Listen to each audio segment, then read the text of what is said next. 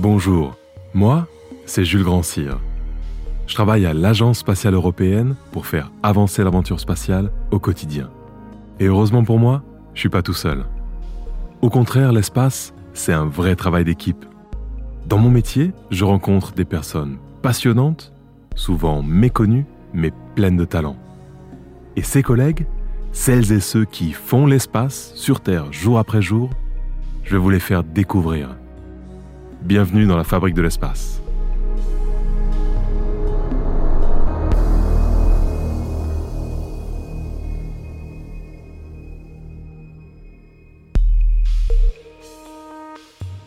Vous connaissez cette scène classique des films à suspense? L'acteur est enfermé dans une pièce apparemment sans issue qui se remplit d'eau. En vain, il se débat, il cherche une solution jusqu'à ce que l'eau lui arrive au cou. La musique se fait de plus en plus menaçante et la panique nous envahit, jusqu'au moment où on se souvient qu'on est au cinéma et que, de toute façon, il va s'en sortir. Cette expérience de spectateur, je l'ai vécue, mais dans la vraie vie cette fois, en assistant impuissant et en direct du centre de contrôle à l'avarie du scaphandre spatial d'un de mes amis. Et je peux vous dire, ce jour-là, j'aurais préféré être au cinéma. Heureusement, mon ami a survécu et il est même devenu une référence dans le domaine des sorties extravéhiculaires. Il est italien, son nom c'est Luca Parmitano, et il nous raconte son histoire.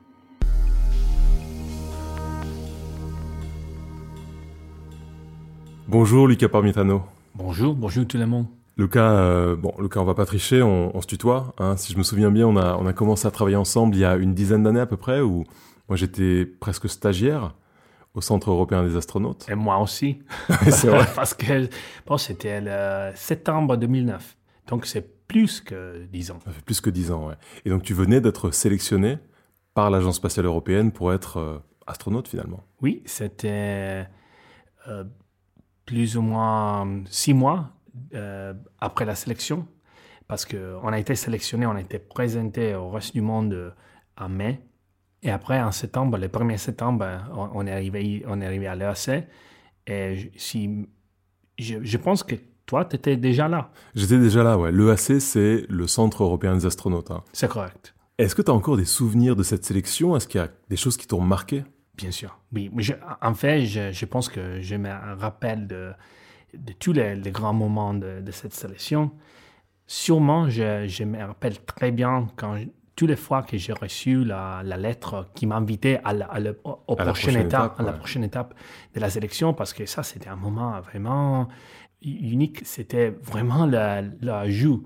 La joie. La joie. c'était vraiment la joie. Euh, mais carrément, je me rappelle aussi la, la partie de, du test. Euh, je me rappelle quand j'ai envoyé la, la lettre de, pour me présenter à la sélection. Et après, j'ai reçu l'invitation pour aller à Hambourg. Là, on a fait la première partie de la sélection. Et après, ça, ça s'est commencé. Et donc, tu intègres l'ESA en 2009, on l'a dit en septembre, et en 2013, tu pars pour euh, la première fois dans l'espace. Et à la suite d'une mission un peu hors du commun, tu deviens euh, un peu le Thomas Pesquet italien. C'est ça. Bon, je dirais pas ça parce que, Thomas, il, aimerait bien qu'on dise ça. On est, on est des grands amis avec Thomas. Je pense que, j'espère que ça c'est un compliment pour lui, c'est certainement un compliment pour moi.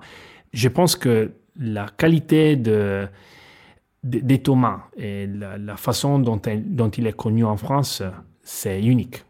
Il, il n'y a aucun astronaute qui est aussi connu que Thomas en France.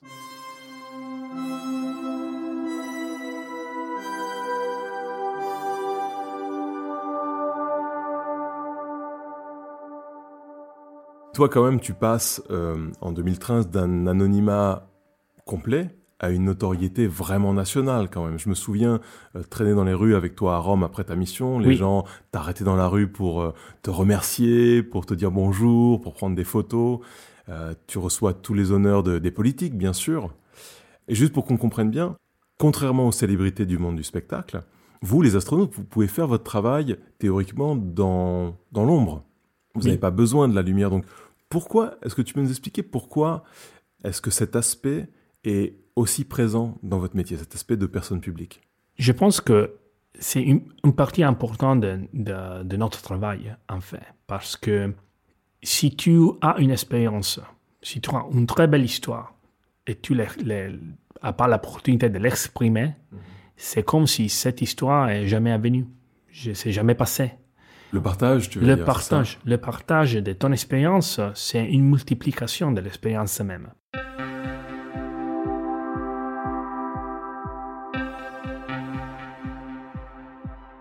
Tu viens de définir les réseaux sociaux en une phrase. Parce que quand tant qu'on n'a pas partagé une expérience, elle n'existe pas vraiment. C'est ce que tu dis. C'est exactement ça que j'entendais dire. Une partie importante de ce que l'ESA fait, c'est l'éducation. C'est d'éduquer les gens sur qu'est-ce qu'on fait, qu'est-ce qu'on fait une agence spatiale. La NASA, elle est super connue, très connue. C'est l'agence euh, qui a amené l'homme sur la Lune. L'ESA n'a pas encore une telle capacité de se faire connaître, d'être reconnu par les gens. Et donc, il faut éduquer les gens.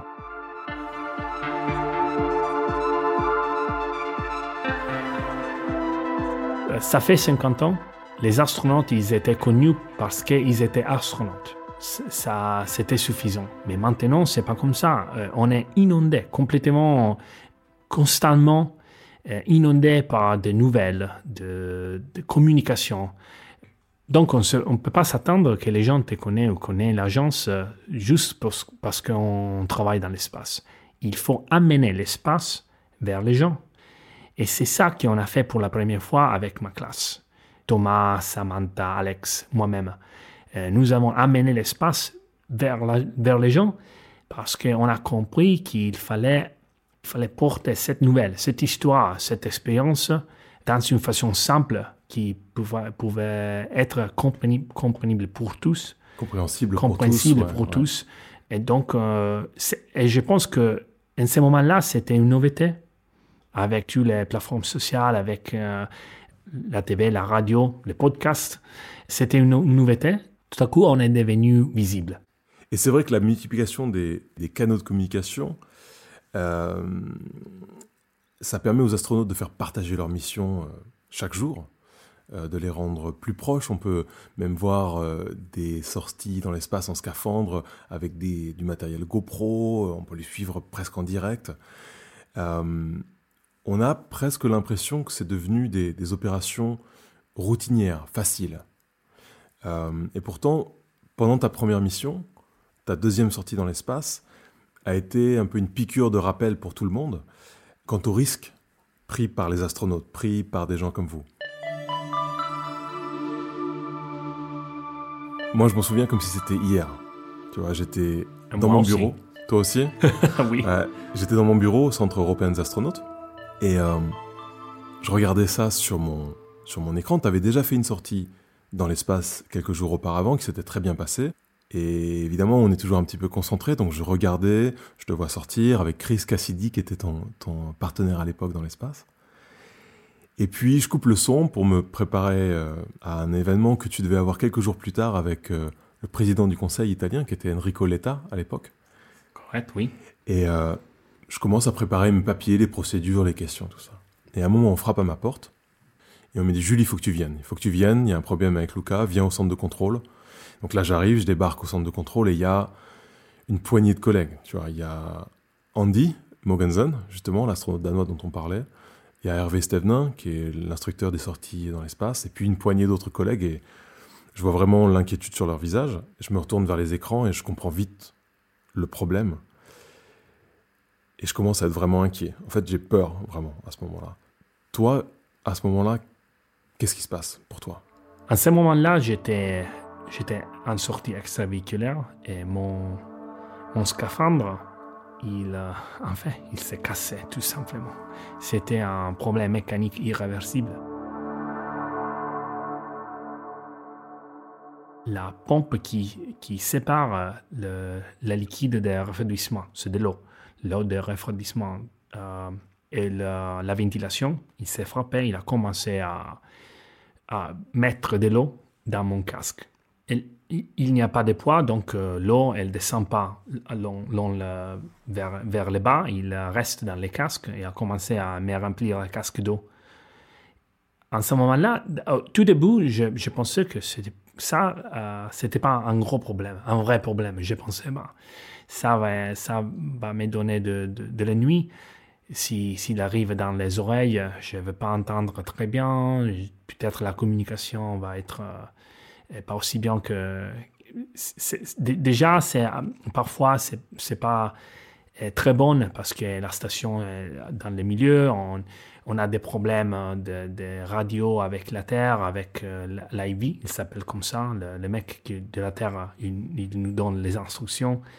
Parfois, on perd la communication parce que parce que il y a un, euh, une perte de signal. Une perte de signal avec les ouais. satellites. Vous êtes habitué d'avoir une communication qui n'est pas tout à fait parfaite avec Exactement. le sol. Et Mais si tu as de l'eau dans les oreilles, en fait, ça, c'est un problème, parce que c'est comme quand tu prends une douche, si tu as de l'eau dans les oreilles, tu n'entends plus. Et, et, ça, c'est un problème. En, en fait, on, a des systèmes pour euh, éviter que, que de l'eau aille dans, dans les casques.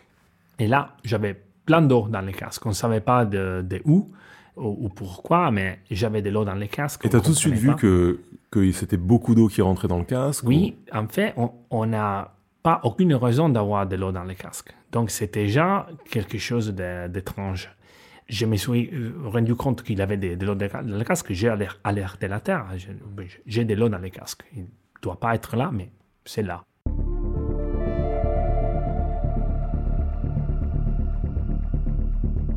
Au tout début, moi, je ne pensais pas que c'était un problème. Et vraiment, je ne pensais pas ça. Ce n'est pas un problème, c'est un ennui. Mais après, quand il est devenu un problème, quand le, le, soleil il est, il, il, il est passé, on, était dans, dans, la nuit, c'est 45 minutes de nuit, j'étais complètement seul, isolé, et l'eau m'a couvert les yeux, les nez, les oreilles. Donc je ne pouvais pas entendre, je ne pouvais pas voir, et je pouvais respirer que avec la bouche. Mais je ne savais pas combien de temps j'avais avant que les casques se remplissaient complètement.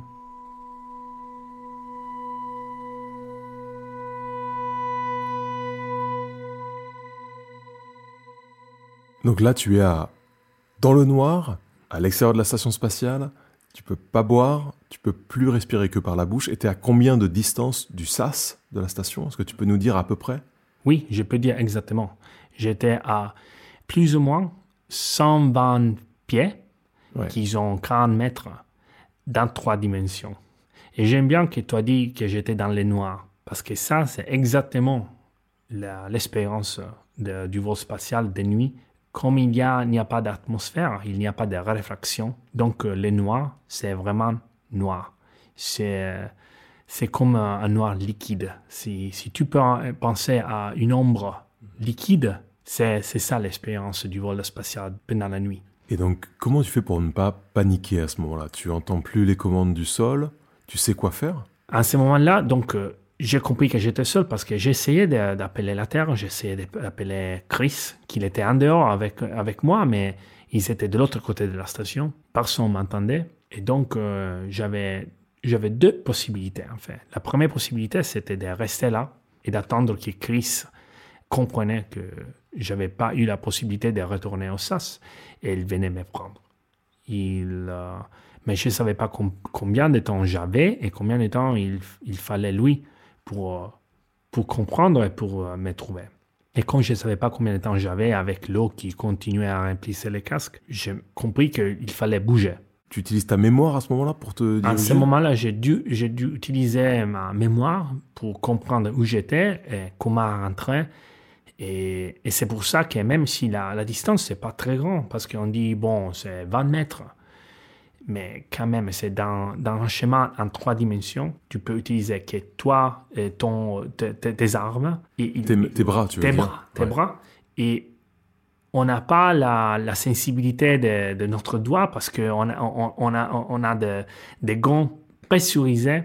Chaque fois que tu, euh, tu bouges les, les doigts, c'est comme dans, essayer de, de presser une boule de tennis. Une balle de tennis, ouais. Exactement.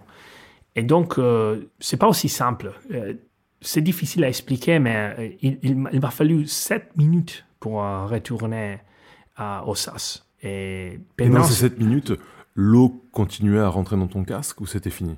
L'eau continuait à me remplir les casques parce que la pompe continuait à fonctionner. En fait, ça, c'est un des problèmes qu'on a compris après, quand, quand, on a regardé l'accident.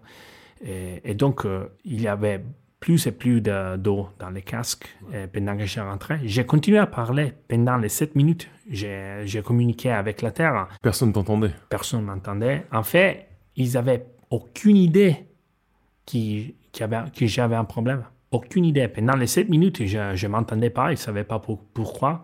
Et moi, je parlais, je disais, écoutez, moi, je suis sur le top de, du node, euh, node 1.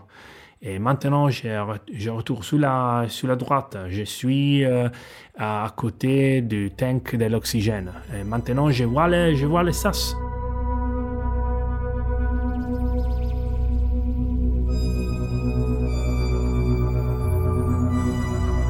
Et en ce moment-là, en fait, quand je suis retourné très proche du, SAS, j'ai eu la communication. Et après six mois, j'ai entendu ma communication avec la Terre pour la première fois. Je ne me rappelais pas, j'ai dit quelque chose de très étrange pour moi. Dès que j'ai ouvert le SAS, j'ai dit, euh, j'ai ouvert les SAS, je suis au SAS, je les, je les ai ouverts, j'ai plein d'eau, j'ai beaucoup d'eau dans les casques. Et je ne me rappelais pas du tout que j'avais dit ces mots-là. Parce que, en fait, c'est, c'est pas une information.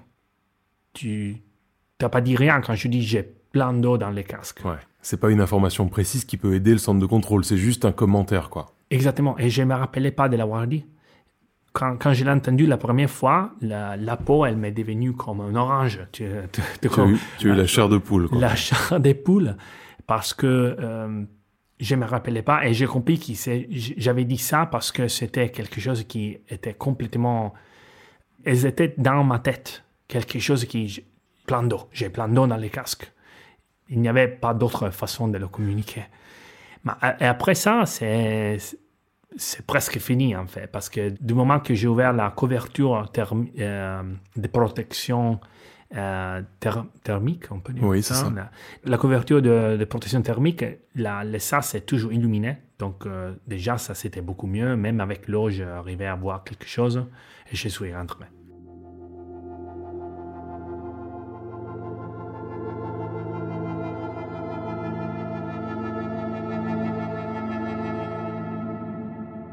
Mais tu dis que c'était presque fini, mais je comprends que quand tu rentres dans le SAS on explique que le sas, c'est cette pièce entre la station et le vide spatial. Quand tu rentres dans ce sas, il n'est pas pressurisé, il n'y a pas de pression, c'est le vide.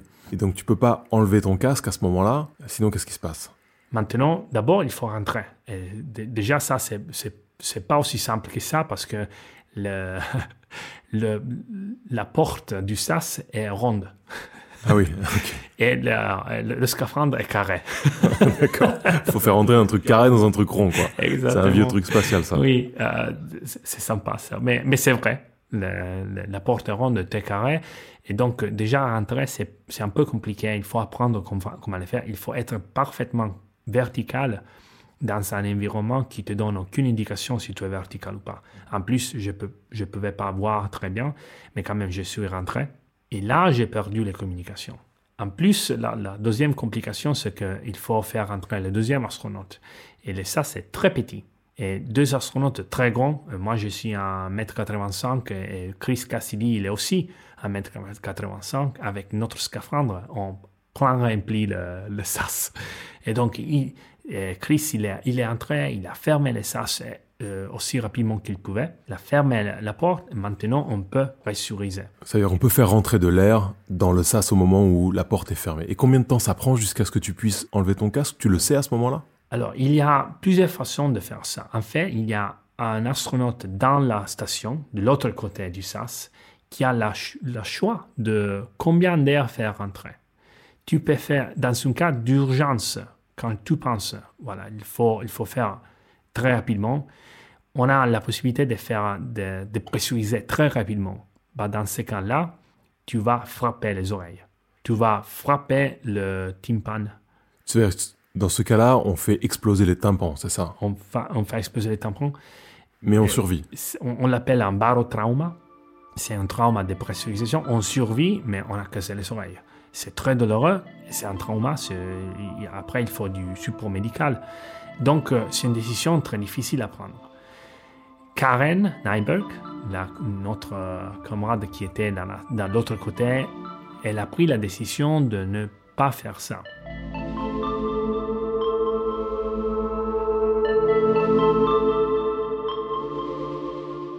Et Chris, il est en face de toi à ce moment-là, il te voit? Il, il pouvait... m- Non, parce que en fait, euh, pour aller dans les sas, il est aussi petit qu'il faut rentrer avec les- la tête à côté des pieds de l'autre, Ouais. comme, euh, comme les Gémeaux. dans- Tête bêche, quoi.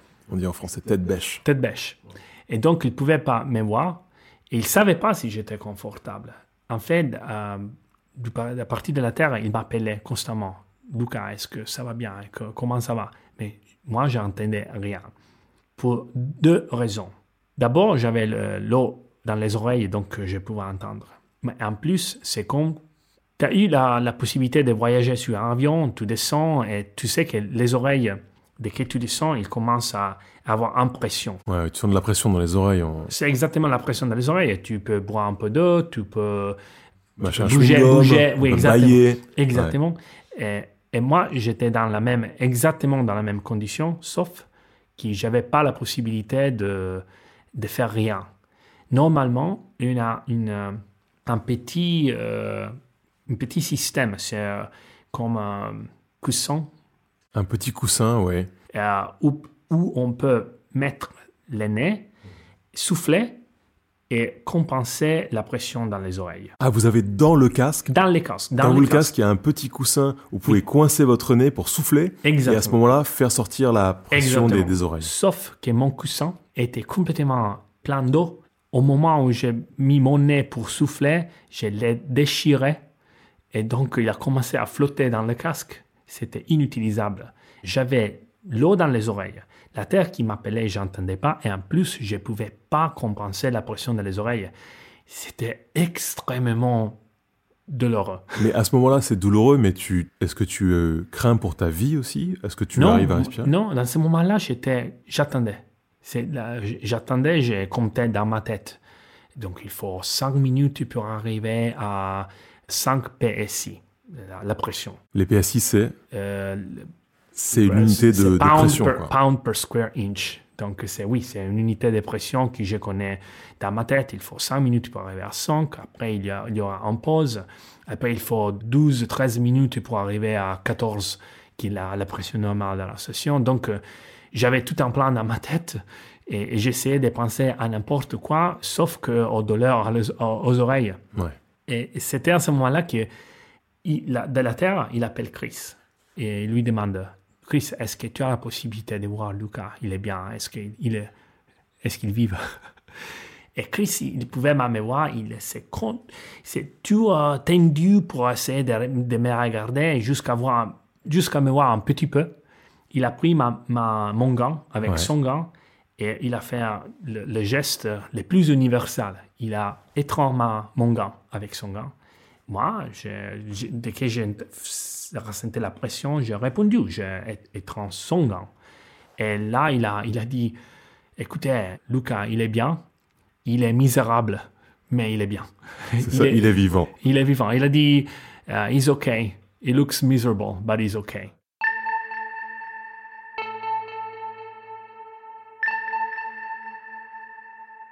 Lucas, avant de se quitter, un petit tour de questions rapides. Première chose, c'est une émission sur l'espace, donc dis-moi quel est ton film spatial préféré? Moi, j'ai pas un film spatial préféré. Bah, un. Il faut que tu en choisisses un. Mais en ce moment-là, si je Ouais. pense, euh, je pense à Interstellar. Interstellar. Oui. Ouais. Parce que, en fait, c'est une histoire demeure entre, entre, pour le père vers la fille et vice-versa. Était, mais dans la, dans la, euh, dans son frame, dans, la, Dans un cadre. cadre science fiction, d'une expérience spatiale.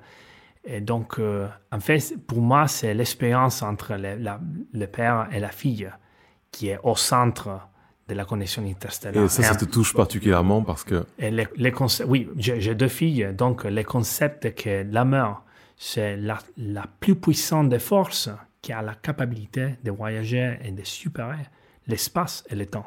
Ça, c'est vraiment poétique. Et ton livre spatial préféré alors?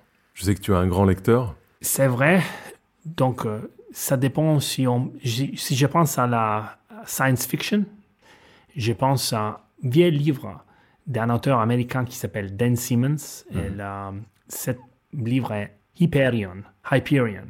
Hyperion. Hyperion, Et Dan Simmons, il a créé un univers où l'espace est protagoniste parce qu'en fait, il faut tout constamment euh, voyager dans l'espace c'est le temps.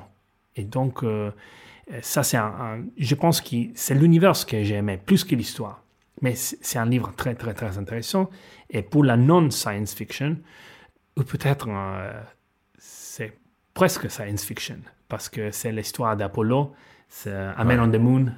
A Man on the Moon, A Man on the Moon. Et ça, c'est un livre très connu par les astronautes. C'est vraiment quand je dis c'est science fiction, c'est parce qu'il il a réussi à raconter une histoire vraie, mais avec un, flair romantique qui est très... Toute une dramaturgie très, très romanesque, effectivement, de cette, euh, cette époque-là. Question suivante, quelle est la chose que tu aurais voulu savoir avant de commencer ta carrière? En tant qu'astronaute? Oui. L'importance des gens qui travaillent avec moi. Quels sont les gens les plus importants qui travaillent avec toi? Du mec qui a la, responsabilité de euh, ouvrir la porte chaque matin et la fermer le soir, jusqu'à l'ingénieur qui m'entraîne à, l'installation des expériments les plus importants ou euh, comment travailler avec mon scaphandre jusqu'à mes camarades. C'est les gens qui font l'expérience, c'est les gens qui font l'agence, c'est les gens qui font l'expérience spatiale. Quel conseil est-ce que tu donnerais à une jeune personne qui voudrait aujourd'hui se lancer dans une carrière dans le spatial? De rester curieux. De rester curieux, ouais. Oui. Je pense que la curiosité, c'est le moteur pour la science, pour le désir de connaissances. Et l'exploration, en fait, c'est que une expression opérationnelle de la curiosité. c'est vrai. Et donc, de rester curieux, d'arrêter pas de de vouloir connaître en plus. C'est ça, c'est rester curieux. Rester curieux. Avec le recul, qu'est-ce que tu aurais souhaité faire moins ou qu'est-ce que tu aurais voulu faire plus? La deuxième question, c'est plus simple. Qu'est-ce que j'aurais voulu faire plus? Quand j'étais jeune, je ne comprenais pas l'importance d'étudier bien ce qui ne me plaisait pas. Et maintenant, j'ai des regrets. Donc j'ai un exemple. Quand j'étais étudiant, J'étais dans un lycée scientifique. Et donc, oui, la science, la mathématique, la, euh, physique. Mais on, étudiait aussi l'histoire de l'art. Et moi, j'ai pensé, bon, ça, c'est pas de la science. C'est pas aussi intéressant que ça. Et donc, euh, j'étudiais pas. J'ai passé dans, euh, comme ça, comme un, un étudiant moyenne. Et maintenant, j'ai passé une semaine à Rome. Euh, j'ai passé une, journée entière au musée Vatican et j'ai pensé que je suis bête. Euh, parce que pour comprendre ce que je voyais, j'aurais eu étudié l'histoire de l'art. Et hier soir, je, lisais euh, à propos, de, ça et je pensais, bon, j'avais la possibilité, je ne l'ai pas fait. Et donc, c'est ça, c'est comprendre que peut-être il faut, il faut vraiment mettre plus d'une de temps à étudier ce qui ne nous plaît pas parce que c'est là qu'on découvre des choses qu'on n'aurait jamais découvert. Merci beaucoup, Lucas Parmitano. Je vous en prie, merci beaucoup.